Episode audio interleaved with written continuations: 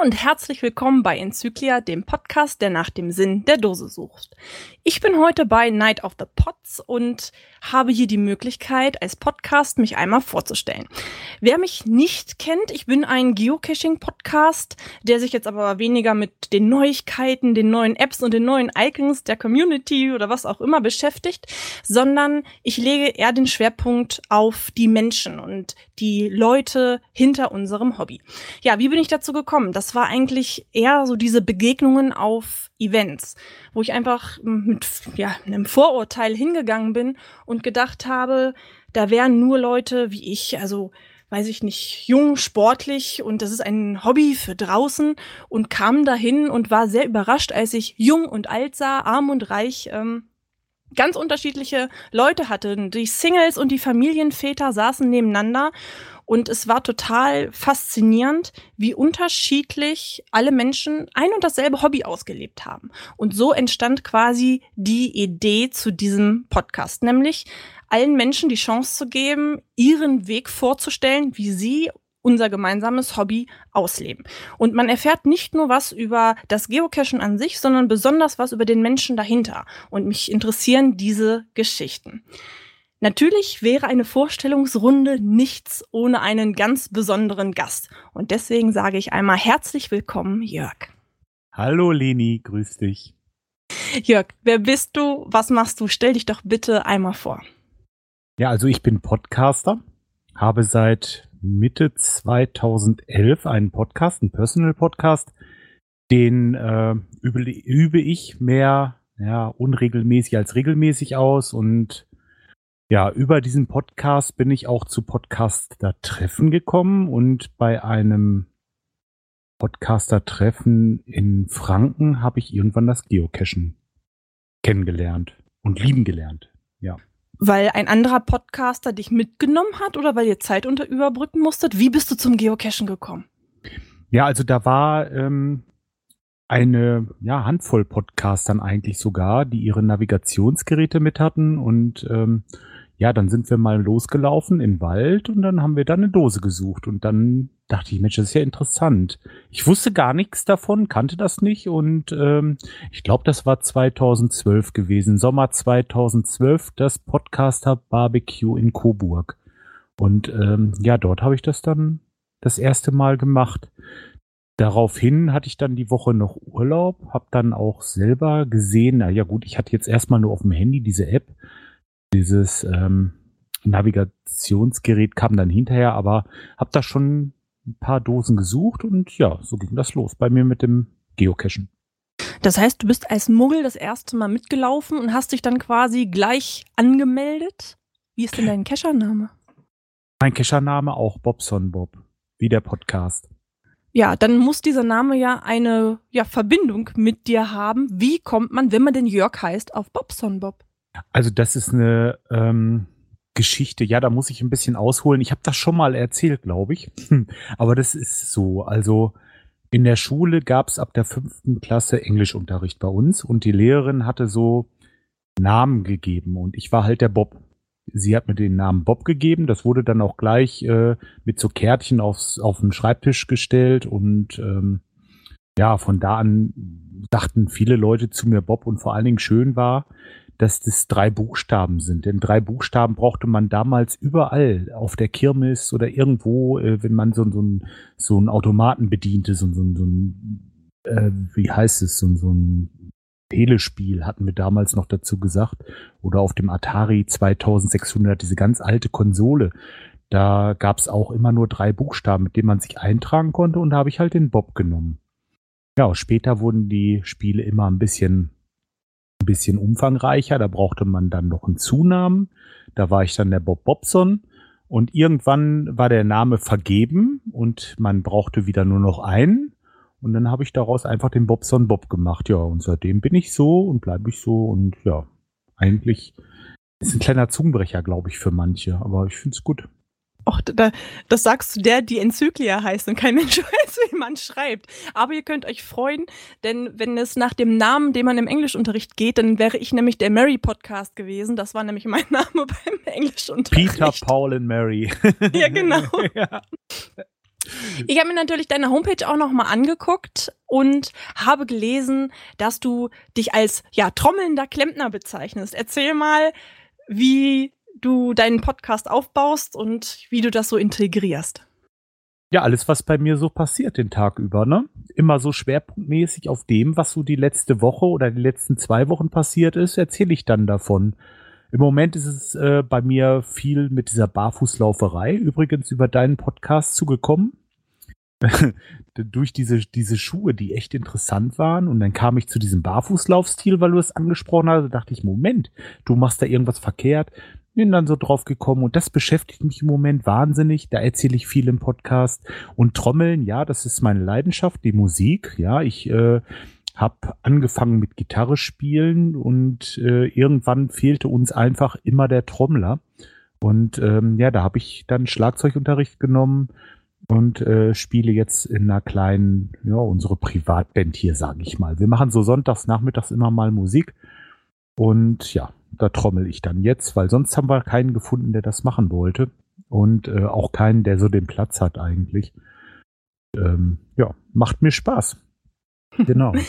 ja, barfuß, es scheint ja schon eine richtige Berufung bei dir zu sein. Also du lebst das wirklich aus und ich habe dich schon erzählen hören mit ganz viel Begeisterung. Ich habe mich da auch lange mit beschäftigt und ich wollte schon immer mal wissen, gehst du auch barfuß cashen? nein, da bin ich noch nicht zugekommen. Das heißt, das stimmt nicht ganz. Einmal habe ich es versucht, aber dann musste ich durch Brennnesseln und das ging dann nicht.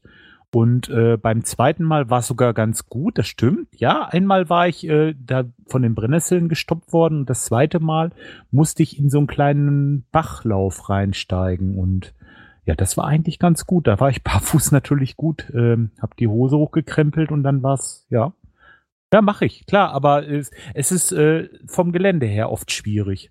Also wenn du jetzt äh, im Wald irgendwo bist, ist es für meine Sohlen einfach noch nicht so weit. Also vielleicht brauche ich da noch ein bisschen mehr Abhärtung. Hinterher geht das bestimmt. Na gut, aber da wären ja jetzt die Barfußschuhe, ne, die ich da getestet hatte, ja eigentlich ideal für, weil da behaupte ich jetzt mal, Brennnesseln wären da durchaus noch machbar. Sei denn, du gehst jetzt auch noch in kurzer Hose. Ja, genau, aber das ist es. Hm. Naja, ja, ich gehe in einer kurzen Hose. Ja. Äh, das, das, das ging jetzt nicht und ähm, dann habe ich hier einen so ein Multi liegen bei uns direkt vor der Tür.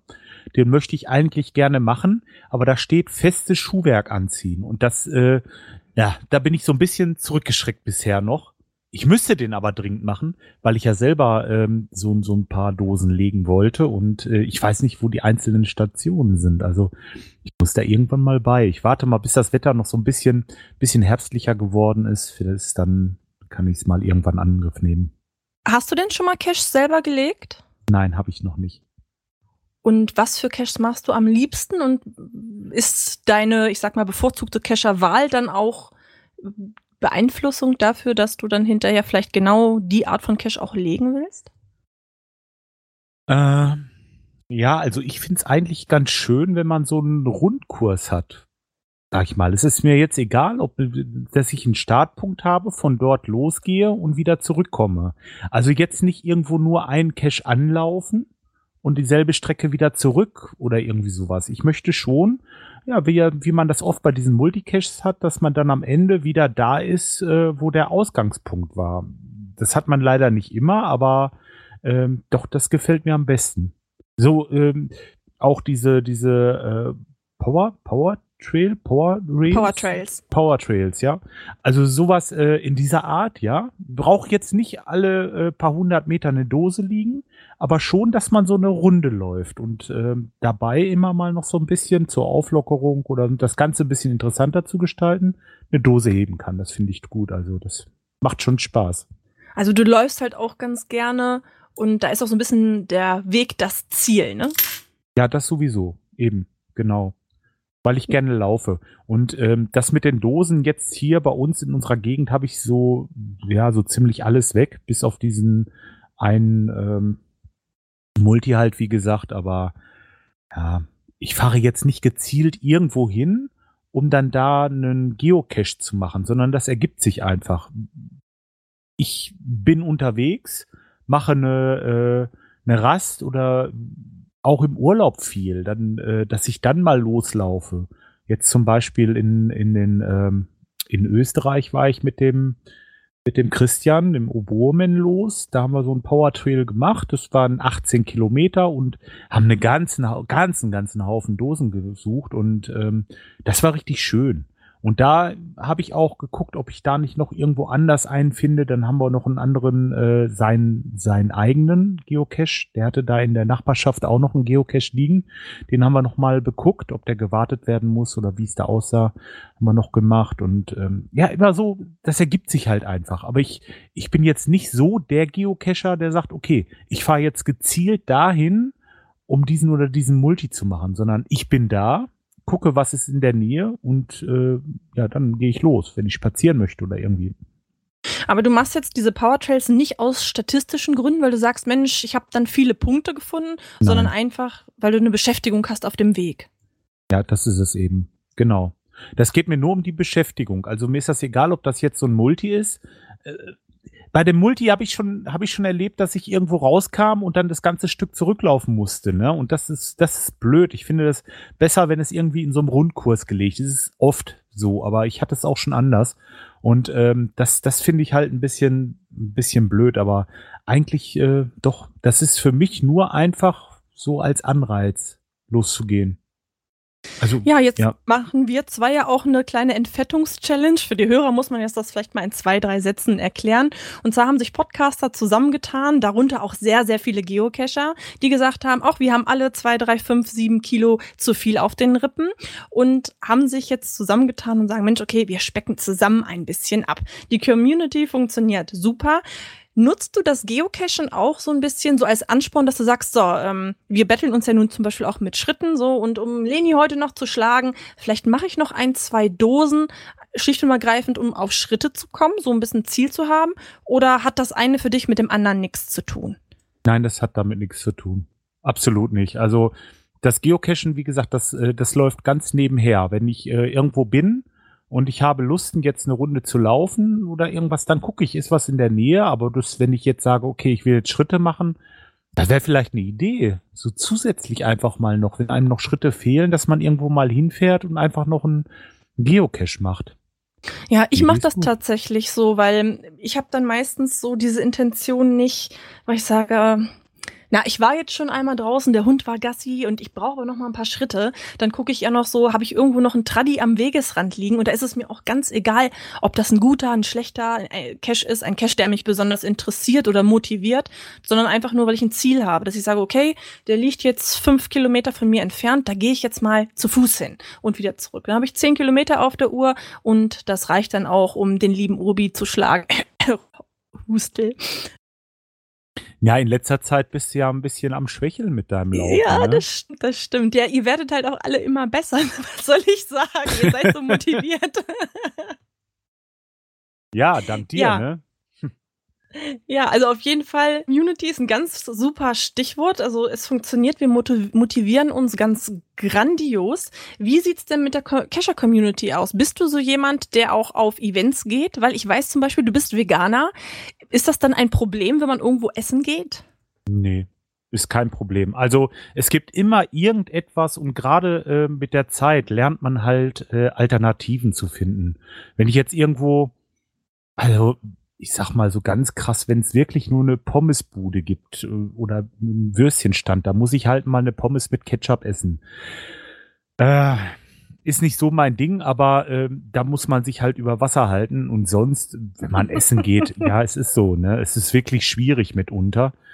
Ich bin ja heilfroh, dass das Bier wenigstens nicht vegan ist, aber sonst ach, du kannst beim Italiener eine Pizza bestellen äh, ohne Käse und mit Gemüse. Die schmeckt richtig lecker und äh, sieht dazu auch noch viel, viel schöner aus wie eine äh, mit so Käse verlatschte Pizza. Also, oder, oder ich gehe in ein Deutsch, zum Beispiel, ja, der Klassiker ist ja so ein deutsches Restaurant, so richtig, wo du so Schnitzel isst oder äh, Eisbein, Sauerkraut und solche Sachen können dir immer auch irgendwie Bratkartoffeln machen mit Zwiebeln oder irgendwie einen schönen Salatteller. Es gibt Möglichkeiten.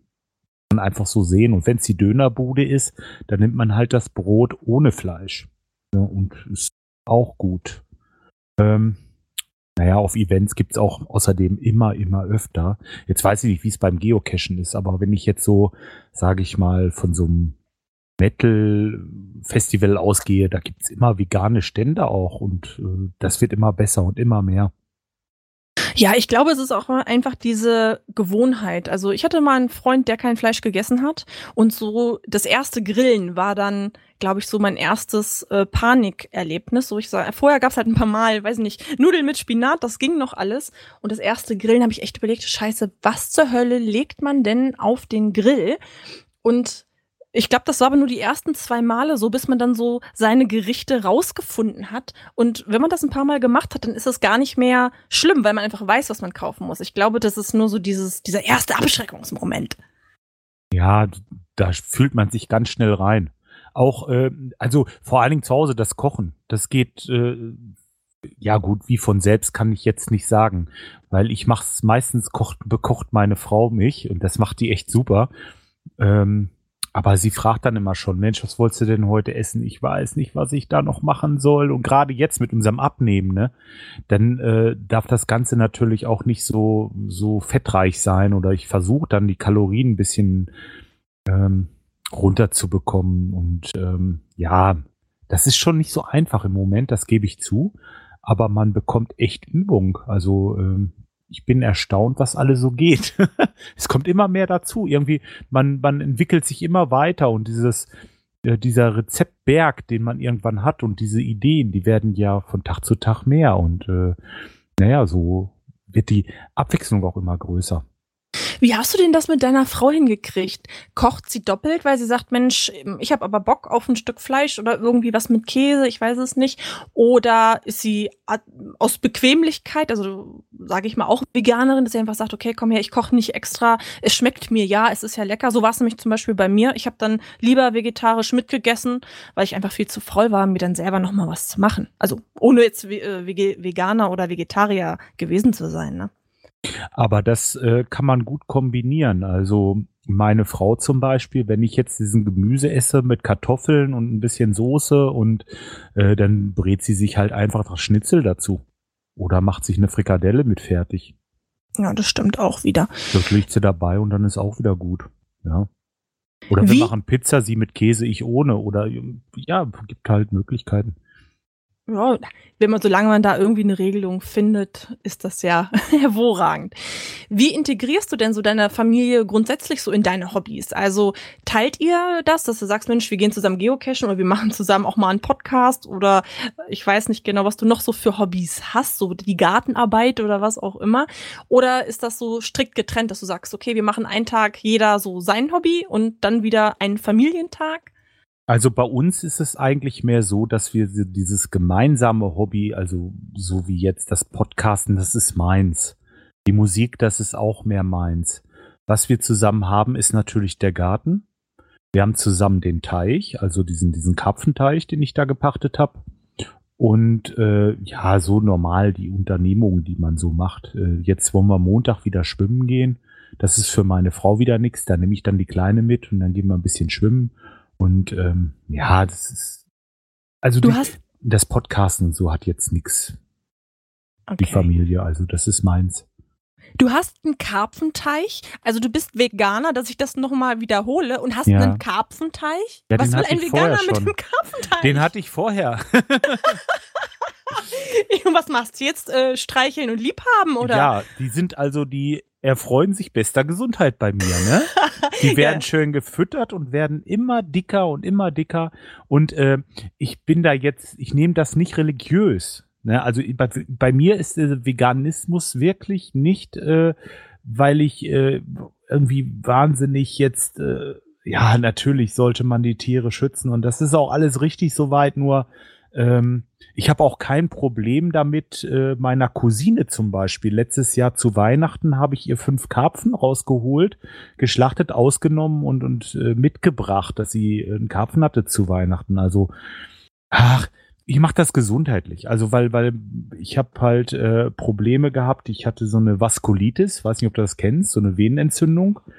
Und ähm, ja, das ist so eine rheumatische Erkrankung, die sich eigentlich auch nicht heilen lässt. Aber ich habe Also zumindest hatte man mir das damals gesagt.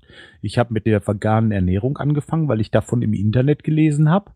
Und ähm, seitdem sind meine Rheumawerte gegen null. Also ich habe gar keine Beschwerden mehr. Und ähm, ja, was ich immer noch hatte, war so ein bisschen latente Muskelkater in den Waden. Aber das ist jetzt auch vorbei, seitdem ich barfuß laufe. Komisch, ja, ne? Super. Ja? Also es ist wirklich, also äh, jetzt mache ich das seit zweieinhalb Jahren und ähm, naja, seit zwei Jahren äh, fest. Zweieinhalb Jahre sage ich, weil äh, als das losging, habe ich halt gesagt, okay, was kannst du machen? In einem halben Jahr musst du wieder zum Doc, da werden die Rheumawerte genommen, da machst du erstmal ein halbes Jahr jetzt dieses Vegane. Wenn du siehst, es hat was gebracht, dann machst du es halt weiter. So, nach einem halben Jahr war ich da. Es war alles in Ordnung. Alles, also tipptopp gesund. Ähm, ich habe äh, ein Blutdruckmittel absetzen können und habe mir dann gesagt, das machst du jetzt weiter. Warum nicht? Es tut dir gut. Und ähm, ja, so kam ich zum Veganismus und den Teich habe ich schon seit 2008. Also das äh, war lange vorher und äh, geangelt habe ich immer schon. Ja, das sind halt sehr glückliche Karpfen. Ja, es sei denn, es kommt mal jemand vorbei und möchte sich welche fangen. Also Ah, seid verstehe. herzlich eingeladen, wenn ihr möchtet. ja, also ne. es sind wirklich sehr, sehr viele und ähm, das macht auch keinen Sinn, äh, die jetzt nicht zu fangen, weil dann werden die vermehren sich immer weiter und äh, irgendwann sind es halt zu viele, ne? Und ähm, weiß nicht, was passieren kann, ob der Teich dann irgendwann umkippt und die schwimmen alle Kiel oben. Das wäre so der Worst Case. Oder aber sie äh, entwickeln sich nicht mehr weiter. Das heißt, das Nahrungsangebot nimmt ja ab, je mehr Fische da sind, dass die einfach nicht mehr weiter wachsen.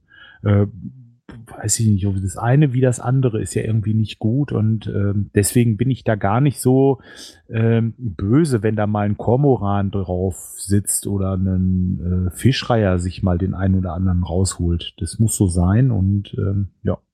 Oder wenn jemand kommt und einen haben möchte. Ja, vielen Dank, Jörg, für diesen netten Exkurs und dass du dich so äh, einmal vorgestellt hast. In meinem Podcast ist es so, dass wenn ich keine Fragen mehr an dich habe, äh, du nochmal das letzte Wort hast sozusagen und wen grüßen kannst, wenn du möchtest. Oder halt auch nochmal an die Geocaching-Community ein paar Worte richten kannst. Also ob du dir was Bestimmtes wünscht oder da hast du jetzt jede freie Wahl. Also erstmal habe ich an dich eine Frage. Was heißt Enzyklia? Ähm, ja, das ist eine Geschichte, die daher rührt, dass ich eigentlich gar nicht cashen wollte und einen Kumpel habe, der mich immer einmal im Jahr Vatertag mitgeschleift hat und ich das nie gelockt habe. Ich bin einfach nur mitgekommen der Gesellschaft wegen und der hat mich dann irgendwann anmelden wollen, zwangsmäßig. Und ich wusste aber nicht wie. Alles, was ich äh, machen wollte, das gab schon Leni und ich war da auch jetzt nicht so sonderlich kreativ. Und ich habe aber ganz viel Playstation gezockt eine Zeit lang Ah. und äh, ganz viel Counter-Strike gespielt. Ja, das denkt man immer so gar nicht. Oder ähm, Modern Warfare und da hatte ich halt den äh, Nickname Enzyklia und ursprünglich ähm, ist es eine Orchideensorte, die ich ganz gerne mag, wird ein ganz bisschen anders geschrieben und das Orchideen sind meine Lieblingsblumen, daher ja rührt das. Passt, ja. Schön. Nee, ich habe immer, ich habe mich immer gefragt, ich habe dann natürlich noch nicht nachgegoogelt, außer jetzt gerade eben. Ich wollte mir deine Seite nochmal angucken, damit ich weiß, mit wem ich es genau zu tun habe. Enzyklia, Schrägstrich oder irgendwie Leerstelle Podcast gegoogelt und dann findet man dich ja sofort. Und ähm, ja, schön. Was will ich im Podcast-Community, äh, Podcast, äh, Geocaching-Community äh, mitgeben? Weiß ich nicht. Habt Spaß am Hobby. Und äh, vor allen Dingen finde, man soll das nicht so wetterabhängig machen. Ich gehe gerne mal bei Regen raus. Und das solltet ihr auch mal versuchen. Und vielleicht barfuß. Das ist eine Erfahrung, die, äh, die muss man mal gemacht haben. Über nassen Waldboden zu laufen, ist einfach toll. Wenn man jetzt nicht gerade einen Buchenwald hat. Ja, jeder soll das Hobby so betreiben, wie er will.